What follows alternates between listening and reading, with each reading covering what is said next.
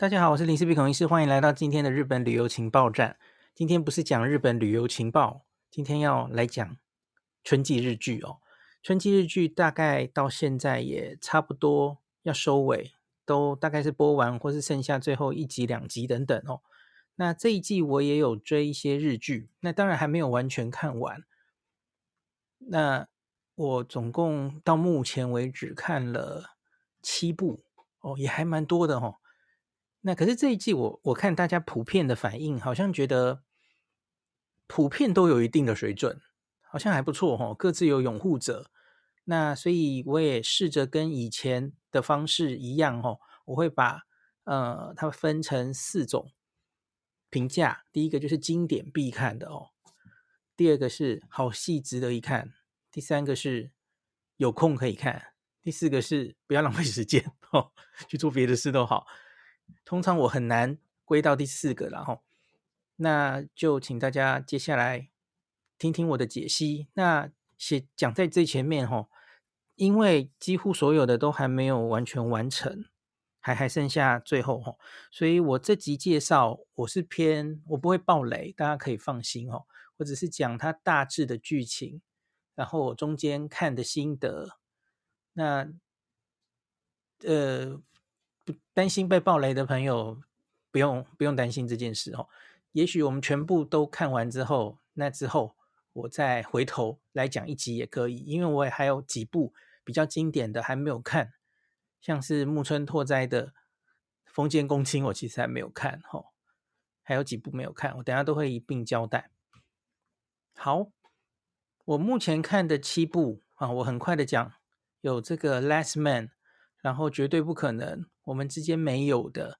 听我的电波吧，Unknown 献给国王的无名指，不小心继承了牛郎店。目前我看了这七部哈，那我就以这七部来排名，我能归在经典必看的哦。很抱歉，到目前为止大概就只有《Last Man》全盲搜查官这一部哦。那这一部是双 CP 啊，福山雅治跟大泉洋。然后是一个检察官的一个题材哈，那有人说，但福山雅治很久没有在电视剧主演了。那他以前最经典的当然就是汤川学教授嘛哦。有人说，诶，Last Man 他现在这里演的这个 FBI 干员的角色，比较像是有笑容、有礼貌，那当然也失明的汤川学教授哦。那也有人说他的剧情有点太扯了哦。那怎么可能？这个一个盲人，然后就这样做出什么动作，然后就这样破案哦？可是其实就是看爽的啦，吼，大家习惯就好。就日本很喜欢警察剧嘛，我觉得这又是一个变形的警察剧，哈，一个从 FBI 回来的日本人，然后美日合作的一个计划这样子，那它不是一个一集一集的单元剧破案这样而已。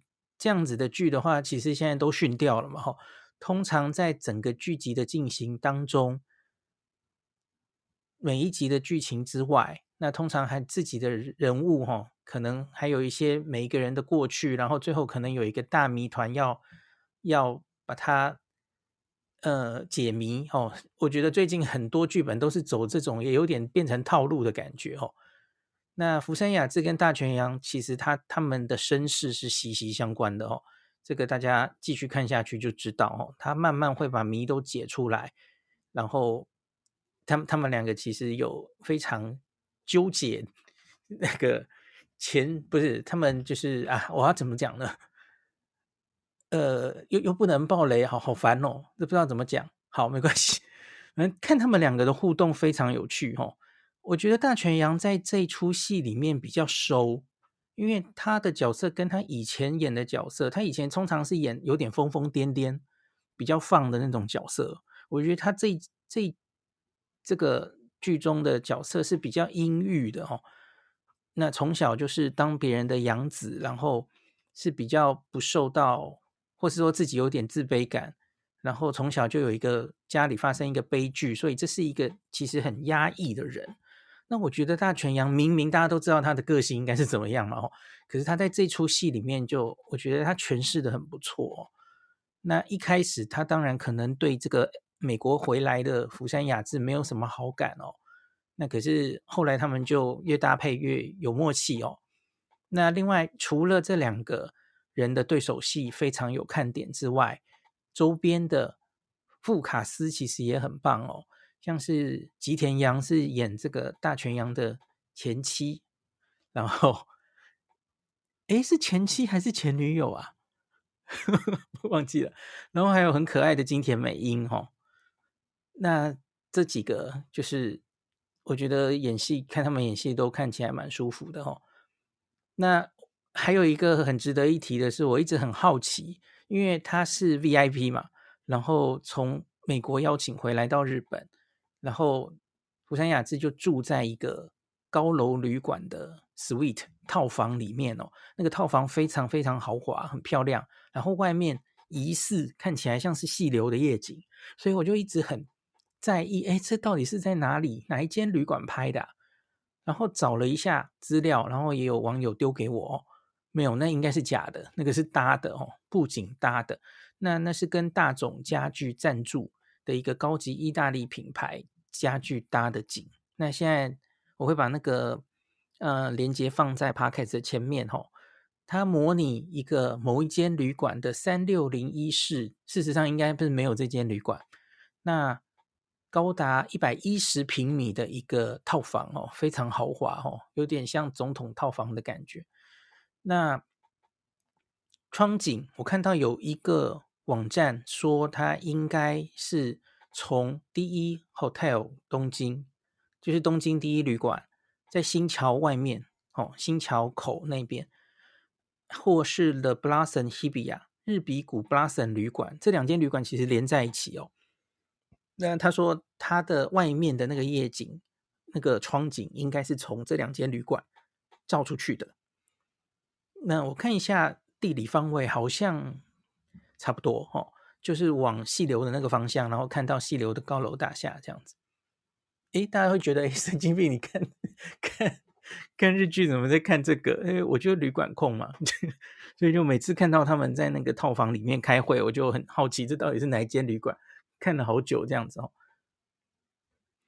好，所以《Last Man》全盲搜查官很精彩哦，很建议大家去看这一季，我最推荐。哦，当然我还没有看《风间空公亲》哦。就是木村拓哉演的，可是普遍好像看评价，呃，不是非常高这样子哦。那我看完之后再跟大家讲。那这一季到目前为止收视率，平均收视率，全盲搜查官是十二点八一，它是唯一破十的。那跟别人差还是有一点差距哦，所以它以收视率来说也是表现的最好的。那风间公亲是九点七二哈。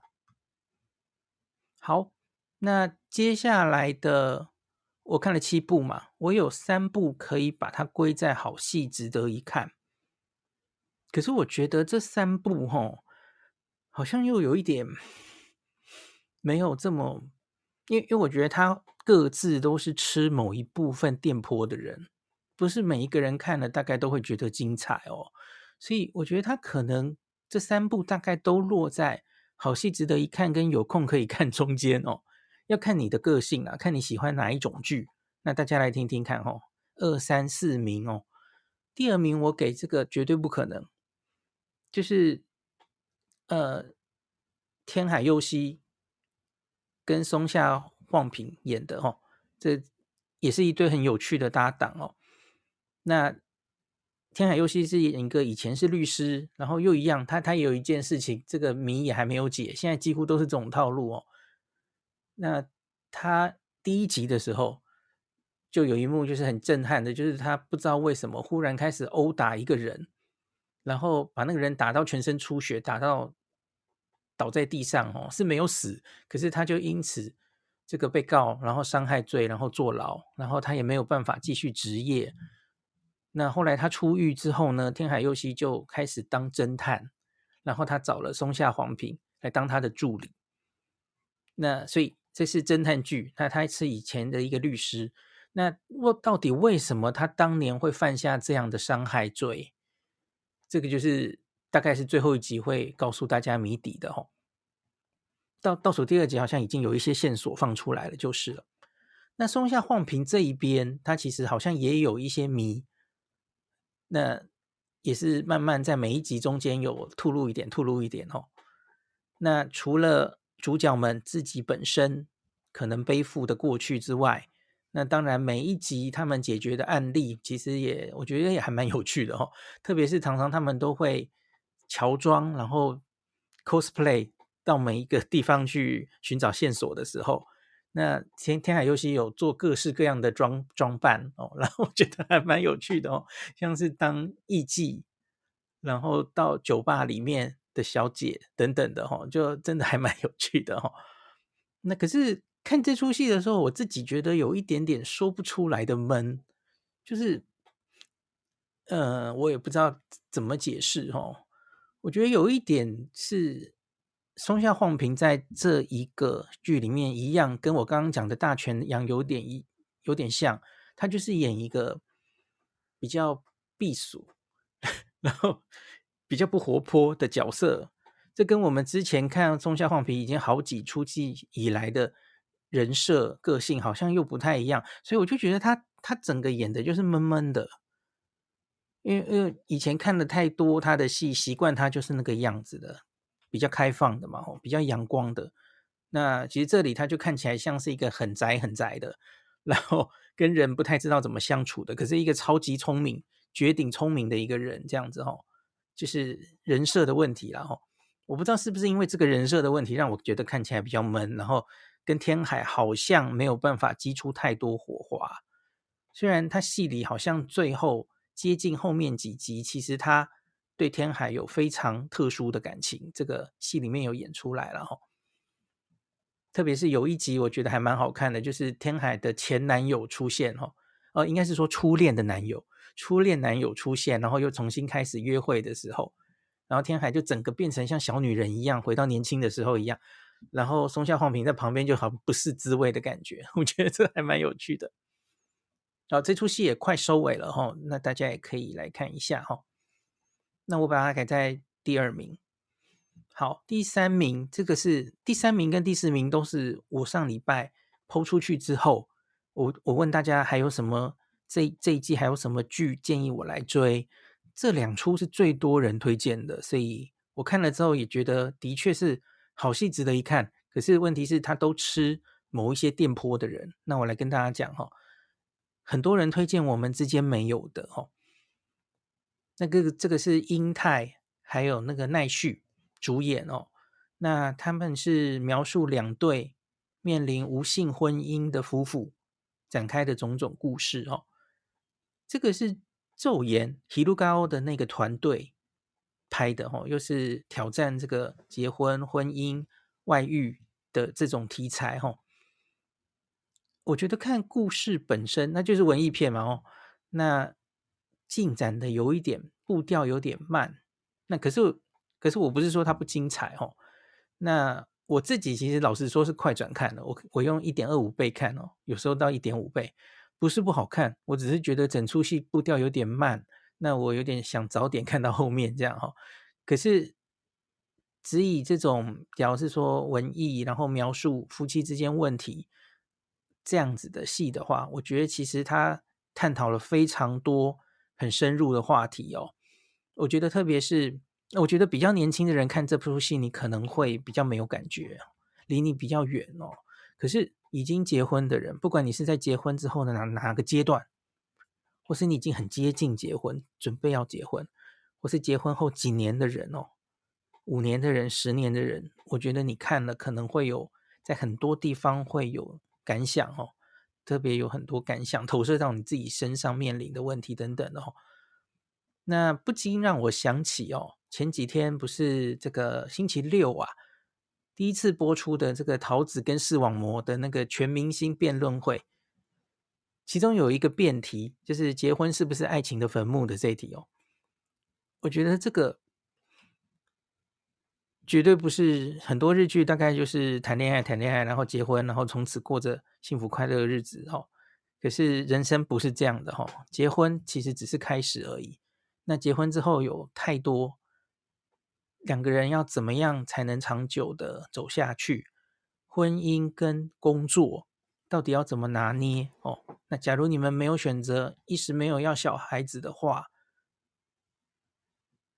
那假如工作占据了太大的部分，然后忽略另一半的感受等等的哦，那他挑战的话题，这个好像也是我忘记这是小说还是漫画，当时播出的刊载连载的时候，其实也就是引起非常大日本社会的讨论，因为他就是讨论无性婚姻，好像有一个统计说，呃，我忘记是日本几个几对夫妻里面就有几对。有这种没有性生活的问题，这其实是一个蛮严重的社会问题哦，所以那时候有引起一些讨论哦。那我觉得这一个剧本写的很好的原因，是因为他就是两对夫妇，然后主要是嗯一对的先生跟一对的太太哦，那他们两个是。对于无性婚姻比较懊恼的那一方，然后他们两个在公司里是同事，然后就越来越熟，然后濒临走到快要出轨了哦。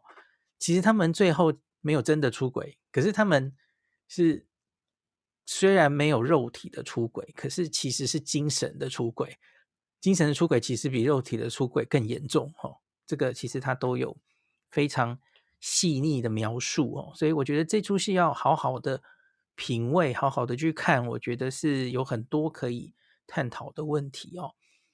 那推荐大家去看看哦。那我还没有看到他的结论，那我看到第九集吧。这这一出好像已经播完了，我大概可以想象他大概是什么结论了哦。那大概就是，可是婚姻都是自己的哦，觉得每一对夫妇都要去找出。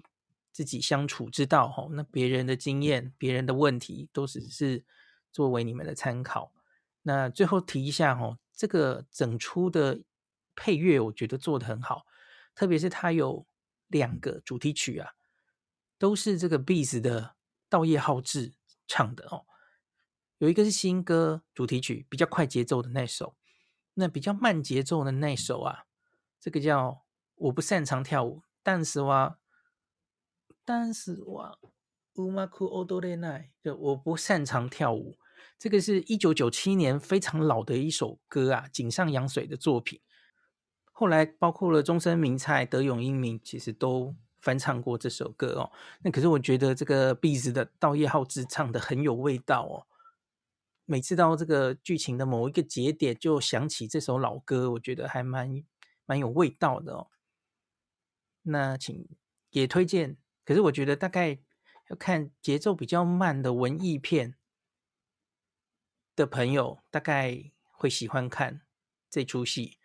可是大概很多有一部分的人可能会觉得它节奏太慢了，然后对这样的题材可能也没有兴趣哈，因为它其实又不够刺激。他们其实我觉得这几个人，这四个人这一对夫妇其实道德感都算很高，就。没有真正走到出轨或怎么样，然后他们常常在那种挣扎之中，最后都是反求诸己，觉得其实是自己的问题哦。他们没有都觉得是对方的问题，所以这四个人其实都很善良，这里面没有坏人。所以你你相对于某一些戏，可能就是诶出轨就出轨啊，然后也没有什么罪恶感啊，不是？我觉得这四个就是描写，就是我们身边的一般人，我们常常就是。进展到有点对不起对对 另外另外一半的时候，然后你可能会有反什么反应哦，然后就是一直会其实还是会对为对方着想，然后觉得是自己做的不够。那他们其实都是很善良的一般人这样子哈，所以我自己觉得就因为这样，其实还蛮好看的哈。好，这是第三部，第四部。大概是最多人在我下面留的，甚至很多人留他觉得本季最好的、最有趣的一部是《听我的电波吧》。那《听我的电波吧》是漫画改编的哦。那他就是讲一个一个很锵的女主角哦，那个穿着很性感，然后讲话大啦啦的，然后就是很毒舌，然后讲话可以噼里啪啦，完全停不下来，然后完全不会吃螺丝的的一个这样的。女生，然后她偶尔被一个这个电台的制作人发掘，然后去做深夜节目哦。那深夜节目好像三点播出吧，所以完全这个百无禁忌哈，很容易出现这种那个放送事故的感觉哦。那这个设定本身当然很有趣了哈。那可是我个人没有非常喜欢这一出，它有趣是有趣哈，可是我觉得对我来说有点太吵了，因为上礼拜的时候很多留言就都是很很喜欢这部嘛，所以我原来还有一点不敢写出我这样的感想哈。可是我今天写出去之后，我下午不是有写写了吗？哦，哎，我发现蛮多朋友跟我有一样的感想哦。呃，我觉得比较违和的地方是这样哈，因为我觉得小芝风花，你知道女女主角是小芝风花，她有一个代表作就是演真人版的《魔女宅急便》嘛哈，然后他在上一季的，哎，是哪一个侦探片？他也演一个很很漂亮的一个助理，然后有点毒舌这样子，可是很有气质。那。他之前没有演过类似这样子的角色哦，那我看很多报道都是说，因为这个就是噼里啪啦跟机关枪一样，然后完全不会吃螺丝的这个角色哈，所以台词很多。那当然演这个是非常困难的哈。那我觉得我可以很明显的感受到小芝风花很用力在演这个角色。那证据是什么呢？你你可以去看一下，我觉得他每次在讲这个台词的时候，哈，他的眉头几乎是皱成一团的，然后右边眉眉毛比较高，左边眉毛比较低，这样子的皱眉头的那个样子，哦，感觉表情很用力的这个表情，让我看了有点尴尬，看久了有点尴尬哦。就假如你是在骂人的时候，哦，皱成那样子。OK，然后有点凶凶的样子，可是他有时候是讲到已经只是平常的对话，或是其实也是在开玩笑，比较轻松的一些话题的时候，他眉头还是皱成那样子。所以很多人在下面留言说，他觉得这一出看了最过瘾，然后看了很舒压哦。我个人觉得越看越烦躁。我觉得不是整个这个剧的问题，我我不是非常能 get 小芝风花。表现这个角色的方式，假如他可以把眉头放松，因为我觉得这个角色其实是非常大拉拉的哦，放松，然后连珠炮这样很轻松的这样讲出来，我可能会更能接受这个角色哦。不过我觉得这可能是我自己的问题啦，就是这出戏好像没有对上我的电波。那当然，这个戏里面它是深夜的这个呃。广播电台嘛，哈，讲到这个广播电台到现在这个时代，它还是存在什么意义哦？那做广播节目的一些内幕，比方说他们要有写剧本的人，传统上了，写剧本的人要有导演，要有主持人的这一些那个专业的 mega，我觉得是还是蛮有趣的哦。那特别是因为我自己也在做 podcast 的嘛，podcast 其实有点像是个人的广播电台，所以。他们在讨论这些做节目不同主持人，然后选定题材、考虑观众的反应等等，吼，这些我觉得我自己听了都很有感，就也开会开始思考一些事情哦。整体来说，我觉得应该算是不错哦。那可是，诶，有蛮多人，包括我。其实会因为女主角的噼里啪啦、噼里啪啦这样讲，我觉得会有一点觉得太吵了，有点烦躁哦，反而没有舒压的结果哦。好，这个是深夜剧，所以我好像没有找到它有很多那个收视率，它收视率深夜剧本来就不会高哦，所以那个不用看了哦。那我们之间没有的，我刚刚忘记报收视率哦。还有绝对不可能，绝对不可能是七点八，我们之间没有的是五点四四哦。对，大家也知道，这收视率只是做参考哈。现在这个年代，其实不会完全只看收视率了哈。像是前几季有一大红的《Silent》，Silent 其实收视率也没怎么样，可是它很明显，它在串串流软体上面，然后整个社群上面引起的轰动，其实不是那个收视率可以呈现的哈。好，接下来剩下三部，我都把它归在有空可以看哦。呃，五六七名第五名我应该会给献给国王的无名指哦，它收视率是六点八七，其实还不赖啦。那这个是山田凉介，然后跟这个千年一遇的美少女，忽然讲不出来。好，这个是山田凉介，还有这个千年一遇的美少女桥本环奈演的。那它的主题其实看起来蛮老梗的哦。我们常常都会有那种契约结婚类似这样子的题材哈，像月薪娇妻其实就是嘛哈。然后我忘记还有什么，呃，天海佑希好像也有一个伪装夫妇，对不对？就是这种其实不是真心相爱结婚的，然后是因为某种目的结婚的。跟那我们都知道最后会发生什么事，最后就是他们假戏真做，真的就爱上彼此就结婚。所以他大概最后发展一定会是这样哈。那虽然老梗哦，可是因为你看山田凉介跟桥本桥本环奈这个颜值有多高，所以因此就看得还蛮开心的，我就会继续看下去哦。而且他们两个工作的地方是婚礼的场地哦，桥本环奈的这个职业是新人婚礼策划师哦，所以其实就是整出戏是围绕着婚礼的，举办婚礼的啊，结婚的这种题材。我觉得其实是还蛮，呃，会有粉红泡泡发生的那种 题材哦。然后另外它还有结合时下的这个网红的一些性质哦。因为山田凉介他是继承，他是公司的小开哦，然后被爸爸派来要重振这个举办婚礼的公司，生意不好，那希望他把它重振起来。那他想出来一个特别的方法。那他为什么想要跟桥本环奈来这个叫做契约结婚、假结婚哦？只有一年一年的效期，然后给他一大笔钱哦。他天这个他之所以异想天开要做这件事情，是因为家里的人一直强迫他要相亲，要嫁给什么有名的有钱的人的女儿这样子哦。他不希望被支配。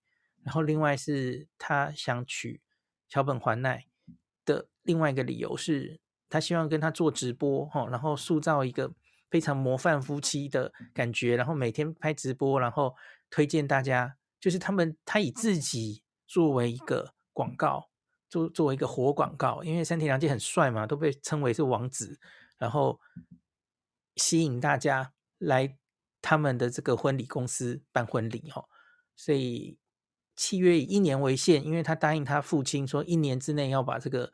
公司业绩重振起来，哈，大概是这样的情节，哈。然后这里面我觉得不能不提的就是，哈，演这个山田凉介的妈妈就是 松岛菜菜子哦。松岛菜菜子在这一出戏里面从头到尾都穿和服，哈，非常非常有气质，哈。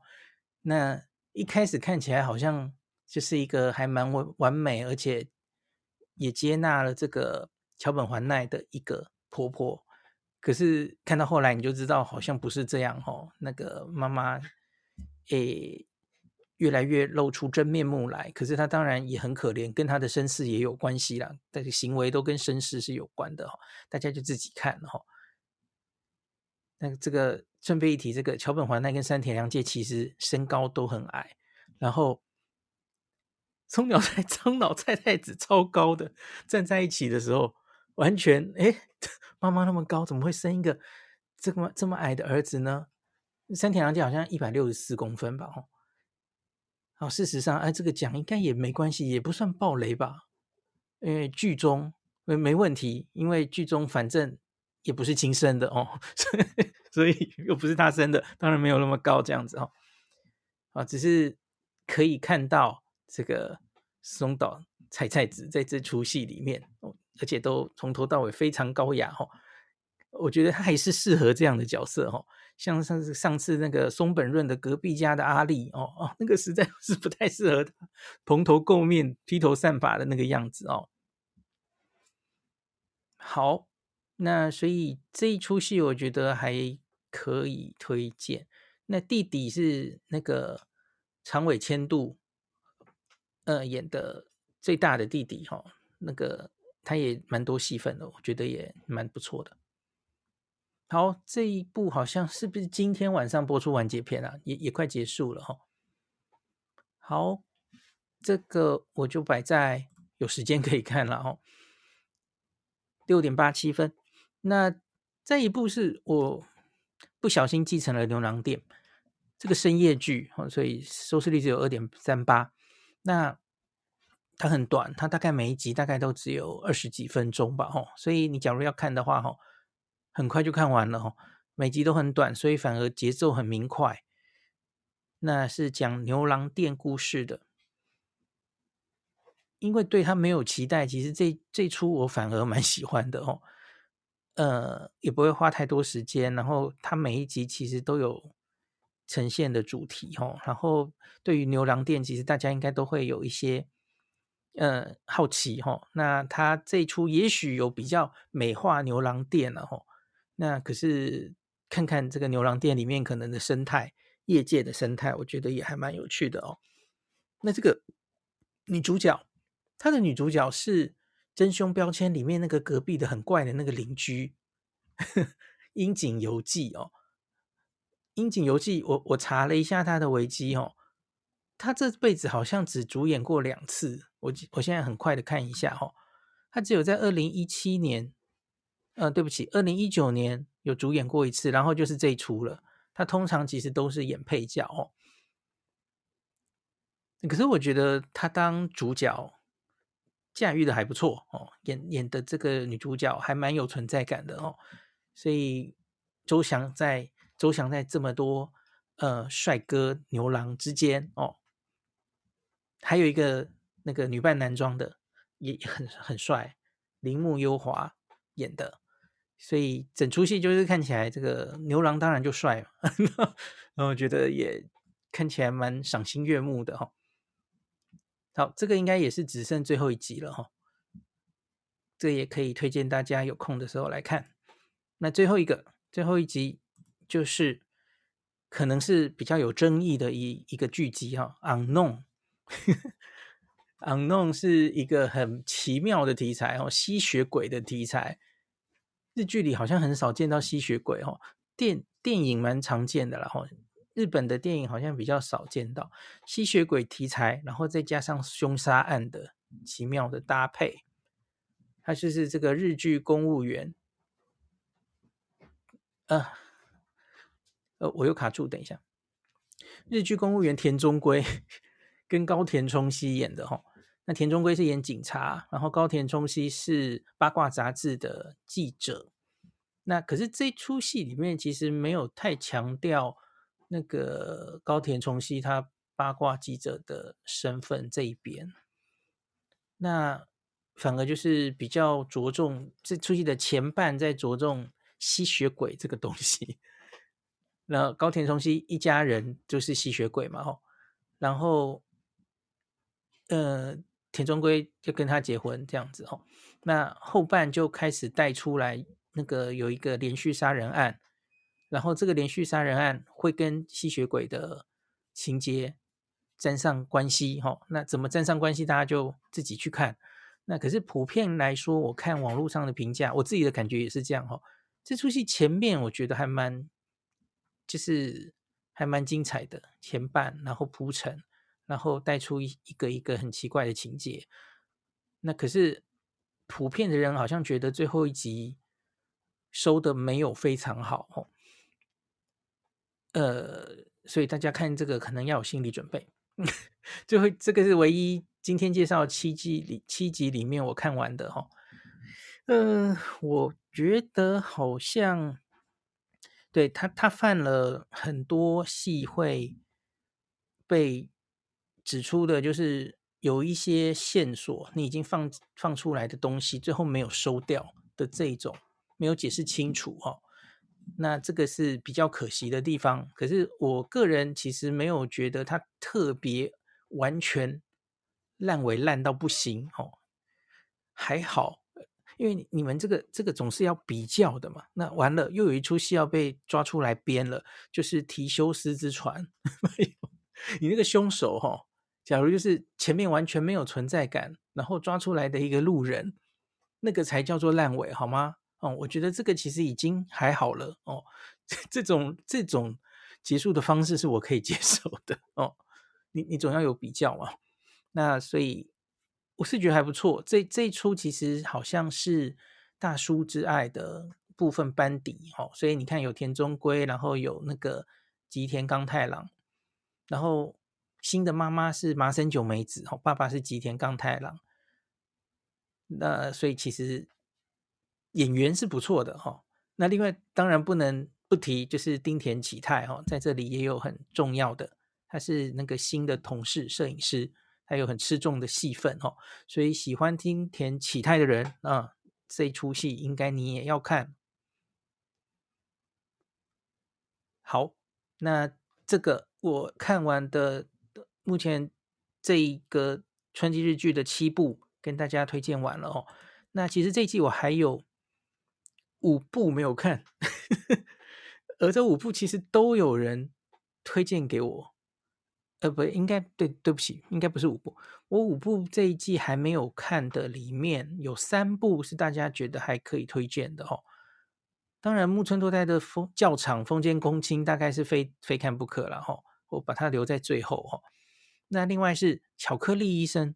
很多人推荐巧克力医生给我，那所以我可能接下来会去看哈。可是有人跟我说，其实他就是十岁的 Doctor X 啦，然后那个是一个十岁的东宝灰姑娘哦，一个小女生，然后演一个医生，然后他每一集好像他收到巧克力就会帮人治病吧，那每集都会介绍名牌巧克力哦，所以好像是蛮有趣的一个剧。对，巧克力是有人推荐给我。然后还有 Pending Trend，这个我也还没看哦，好像这部也还蛮有话题的。那最后是有两出没什么人推荐哦，一个是波流演的 Mr. 新娘，这个收视率五点五七，然后还有那个那不是抄袭吗？这个好像也没有人推荐，不不知道好不好看，好像有人说那不是抄袭吗？假如有一点太嗯。可能是题材比较硬吧，所以不是每个人都喜欢这样子哈。好，空间空公亲的收视率是九点七二，Pending Trend 五点九七，巧克力医生六点六八。好，Mr. 新娘五点五七，那不是抄袭吗？四点二三。好，大概就这样。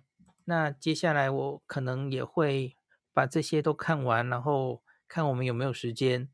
就再做一集吧，把它爆雷曝光，然后看要不要找 Nobuhiro 来一起谈好了哈。好，今天就讲到这里，感谢您收听今天林氏璧孔医师的日本旅游情报站。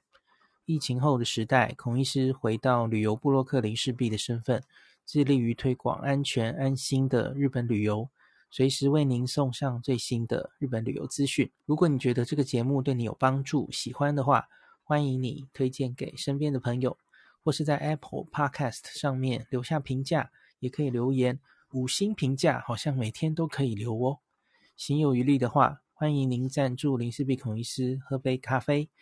如果你想看到更多林氏璧发的日本旅游资讯，欢迎你加入脸书上的日本自助旅游中毒者粉丝专业，或是我也有 LINE 的官方账号 Telegram、Instagram，这些连接都在 Podcast 前面。我的电子名片里，可以在一个页面就看到我所有的发声管道，都欢迎您加入。那我们就下一集再见喽。